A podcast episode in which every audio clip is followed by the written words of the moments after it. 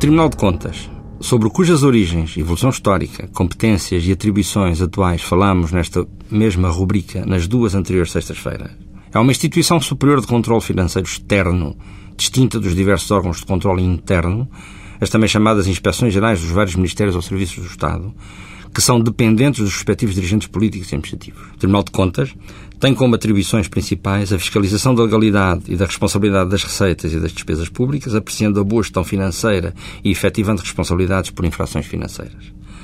O Tribunal de Contas, na sua sede situada em Lisboa e que tem competência para todo o território nacional continental, dispõe de três secções diferenciadas a saber. Primeira secção, cuja competência reconduz à fiscalização prévia, o chamado visto prévio, e à fiscalização concomitante. A segunda secção, cuja competência se reconduz à fiscalização sucessiva e é excepcionalmente também à fiscalização concomitante e bem assim à emissão do parecer sobre a Conta Geral do Estado.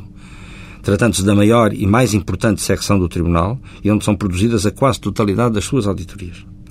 E, finalmente, a terceira secção, cuja competência é exclusivamente jurisdicional, uma vez que são aí tramitadas todas as ações de responsabilidade financeira e respectivos recursos.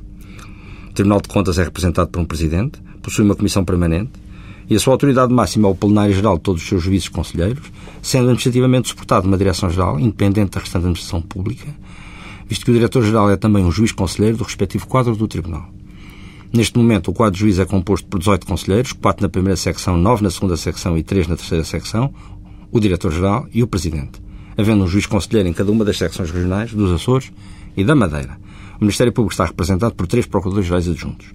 Existem ainda as secções do Tribunal de Contas nas regiões autónomas dos Açores e da Madeira.